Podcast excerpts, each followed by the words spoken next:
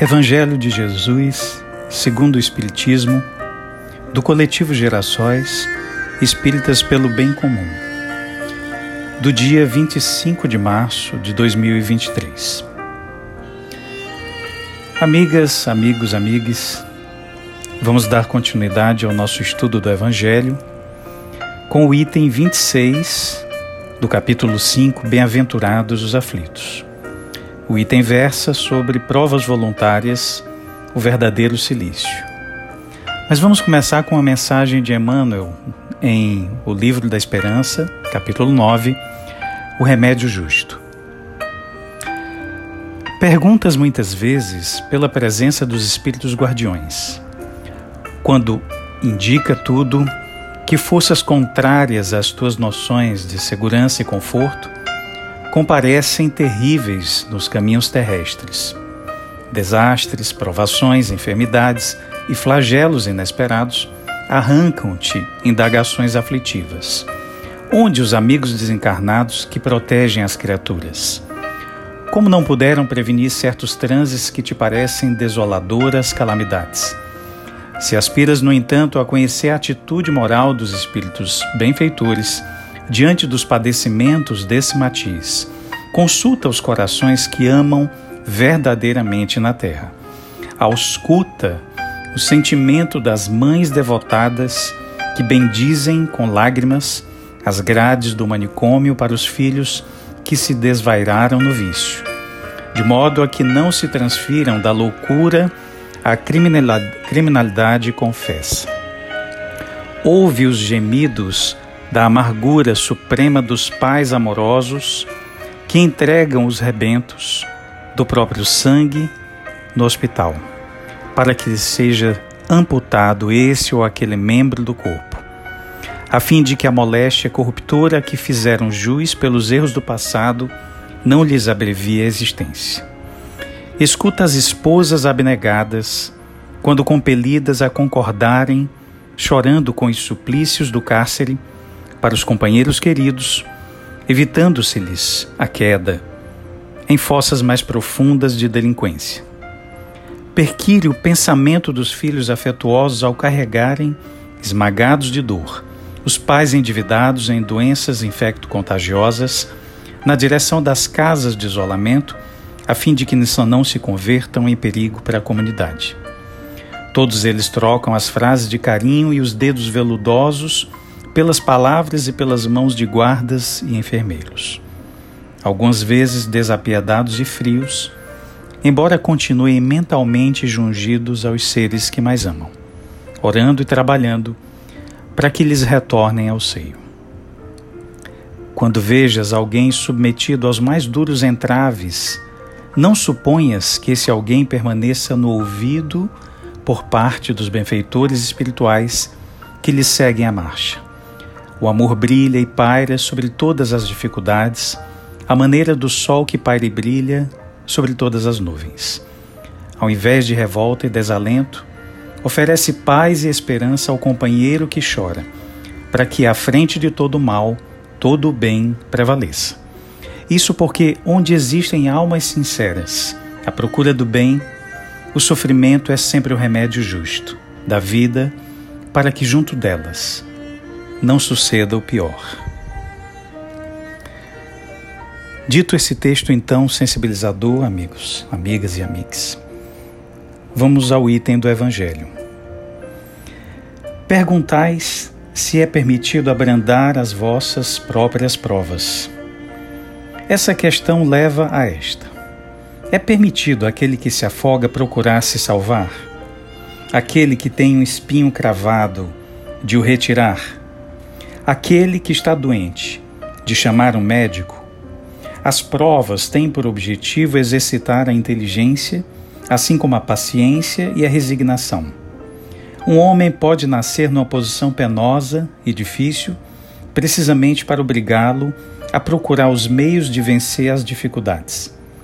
O mérito consiste em suportar sem lamentação as consequências dos males que não se podem evitar, em perseverar na luta em não se desesperar se não for bem sucedido, mas não num desleixo que seria preguiça mais que virtude.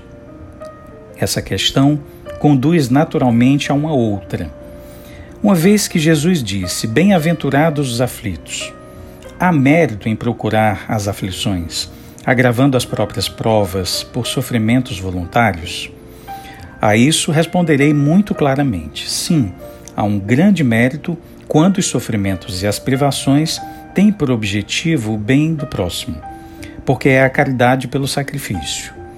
Não quando não tem por objetivo senão a si mesmo, porque resulta do egoísmo por fanatismo. Há aqui uma grande distinção a fazer. Para vós, pessoalmente, contentai-vos com as provas que Deus vos envia, e não aumenteis sua carga, às vezes tão pesada. Aceitá-las sem lamentações e com fé é tudo o que ele vos pede. Não enfraqueçais vosso corpo com privações inúteis e mortificações sem objetivo porque tendes necessidade de todas as vossas forças para cumprir a vossa missão de trabalho na terra. Torturar voluntariamente e martirizar vosso corpo é contravenção à lei de Deus, que vos dá o meio de sustentá-lo e fortificá-lo. Enfraquecê-lo sem necessidade é um verdadeiro suicídio. Usai, mas não abuseis. Tal é a lei. O abuso das melhores coisas traz sua punição nas consequências inevitáveis. Outra coisa é o sofrimento que se impõe para alívio do próximo. Se suportais o frio e a fome, para aquecer e alimentar aquele que disso tem necessidade, e se o vosso corpo com isso sofre, eis o sacrifício que é abençoado por Deus.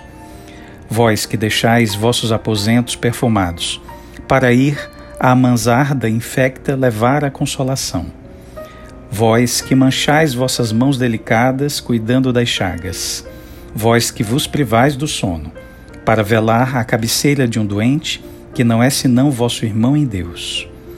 Vós, enfim, que usais vossa saúde na prática de boas obras, eis vosso silício, verdadeiro silício de bênção, porque as alegrias do mundo não secaram vosso coração não adormecestes no seio das volúpias destruidoras da fortuna, mas vos fizestes anjos consoladores dos pobres deserdados. Mas vós, que vos retirais do mundo para evitar suas seduções e viver no isolamento, qual a vossa utilidade na terra? Onde está a vossa coragem nas provas? uma vez que fugis da luta e desertais do combate. Se quereis um silício, aplicai-o vossa alma sobre ela em primeiro lugar, e não sobre vosso corpo. Mortificai vosso espírito e não vossa carne. Fustigai vosso orgulho. Recebei as humilhações sem vos lamentar. Pisai vosso amor próprio. Resisti contra a dor da injúria e da calúnia mais pungente que a dor corporal. Eis o verdadeiro silício cujas feridas vos serão contadas, porque elas atestarão vossa coragem e vossa submissão à vontade de Deus. Um anjo guardião, Paris, 1863. Então, amigas, amigos e amigas, essa mensagem então nos lembra que Existe um planejamento reencarnatório para cada um de nós, uma espécie de engenharia espiritual muito delicada, realizada com muita amorosidade, que nos coloca o cenário de provas, testificando os nossos esforços em cada reencarnação. Não faz sentido que nós achemos sermos capazes agora de definir qual seria a maior prova para nós, ou a melhor prova para nós quando isso foi definido com tanta propriedade, com tanta delicadeza, com tanta singeleza. Também nós, que somos movidos pela sensibilidade do amor ao próximo, sabemos que em cada um desses movimentos somos tomados pela necessidade de uma prova. Porque testificamos também aí o esforço de renunciar ao nosso egoísmo para ir ao encontro do amor ao próximo. Que essa mensagem então seja internalizada como simplesmente mais um reforço da lei de amor. Fiquemos então com ela em nossos corações. Que assim seja.